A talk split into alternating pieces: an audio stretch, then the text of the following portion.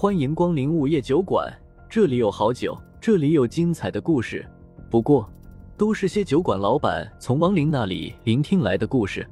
午夜酒馆，作者黑酱标，由玲珑樱花雨制作播出。第一百九十七章，四尸王。然而，风正苏此时却叹了一口气：“哎，大人怎么了？”林文生赶紧问。风正苏十分失望的道：“这是一个狮王，并不是金甲狮。”狮王。听到风正苏的话，四个人都是同时一愣。风正苏点点头：“是的，虽然实力已经超过了银甲狮，但比金甲狮的实力要低得多。之所以这么肯定，那是因为真正的金甲狮实力绝对不在风正苏之下。可是面对自己……”这黑色僵尸几乎没什么反抗的能力，这不是金甲师该有的实力。听到风正苏的话，林文生仍然有些激动的喊道：“狮王也行啊，快把控制尸奴的符打进他的脑袋里面。”狮王虽然实力比银甲师高，但真打起来的话，狮王并不是银甲师的对手，因为狮王的防御力并没有银甲师那么变态。这就好比一个刺客和重装战士，重装战士或许没有刺客的武功高，但是战士能扛啊！你再厉害，也破不了我的防御。武功高有什么用？累也能累死你。哦，我现在就动手。林飞和林雨都有些犹豫，他们是冲着金甲师来的，眼下要是收了这个狮王，怕是就没法再收金甲师了。不过荣胖子倒是没想那么多。当下就取出早就准备好的控尸符，趁着狮王还被风正苏控制着，立马就将控尸符打进了狮王的脑袋里。风正苏没有阻拦容胖子，因为他知道，即便这狮王不是金甲师，身份也必定很特殊，不然的话不会被装进金色玄关里。而且，这个狮王的煞气异常的重，说明他身前必定是一个杀人不眨眼的人物。金色玄关里面没有任何有关他身份的说明。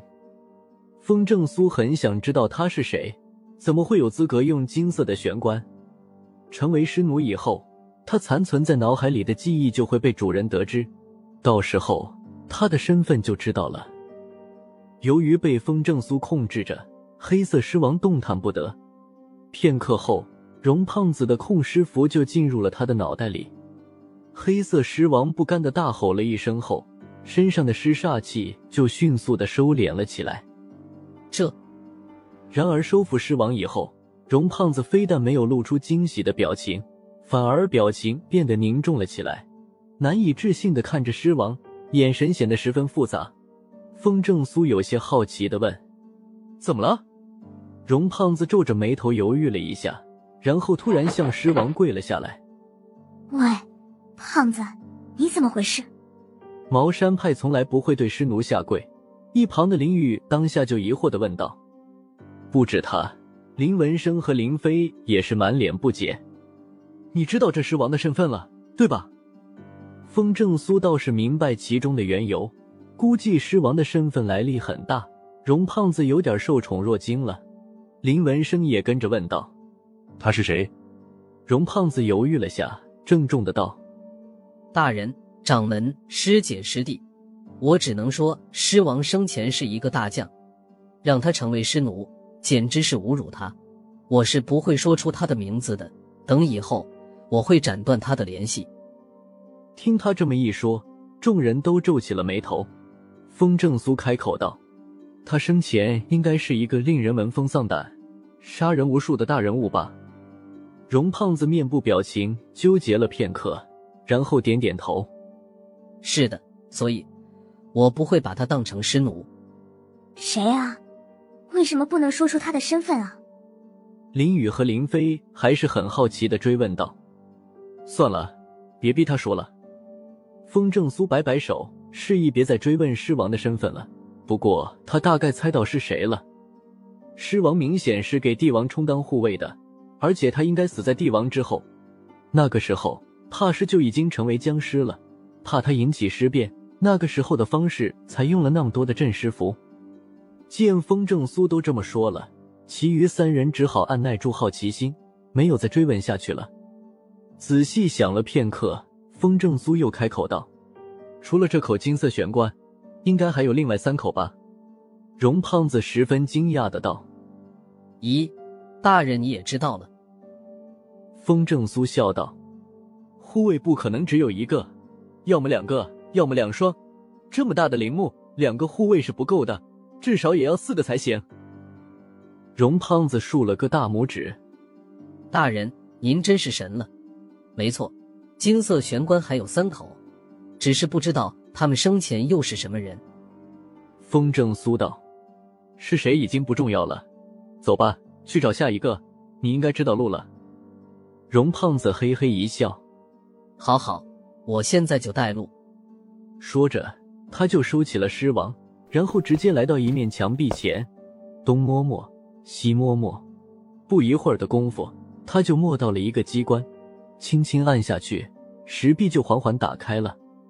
风正苏连忙走过去，然后冲林文生他们招招手，示意赶紧跟上。约莫十分钟后，众人果然再次来到了一个宽阔的洞穴，跟狮王所在的那个地方一样，都是有夜明珠，中间位置。也用九根锁链锁着一口金色棺材悬在半空中。你们谁想再获得一个狮王？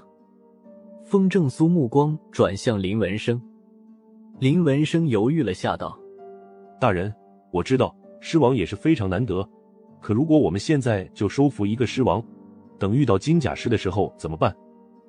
风正苏想了想，也对，所以又看向了林飞和林雨，问道：“你们两个？”是选择赌一把得到金甲石，还是现在就要一个狮王？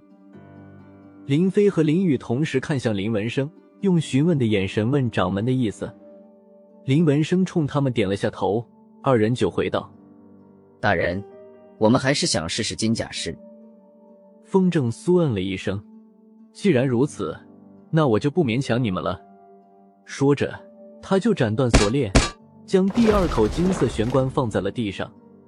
打开一看，发现里面果然又是一具被镇尸符包裹全身的尸王。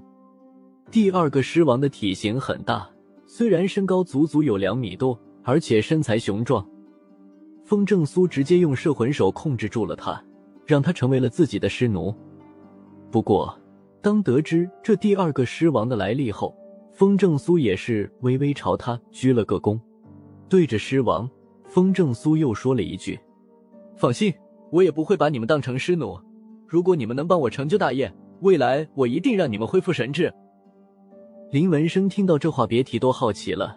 这狮王到底都是谁啊？怎么会让风正苏有这种态度？风正苏也没解释。如果狮王恢复神智，必定能修炼的像白三娘那样。想了想，风正苏又对林文生说了一句：“继续走，还有两口金色玄关，你们都想着要收服金甲师。”那狮王暂时我就全收了。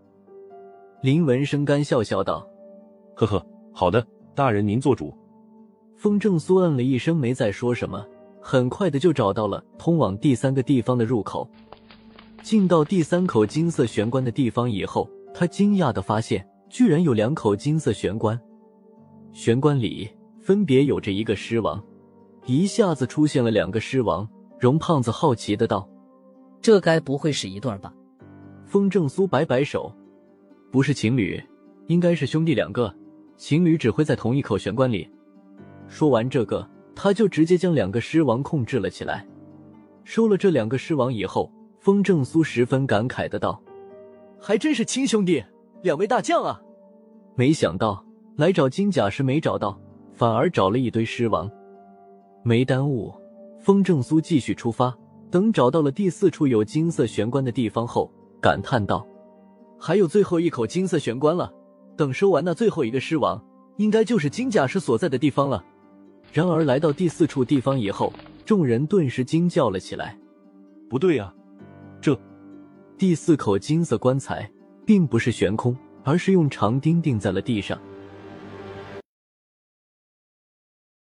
又到了酒馆打烊时间，下期的故事更精彩，欢迎再次光临本酒馆听故事。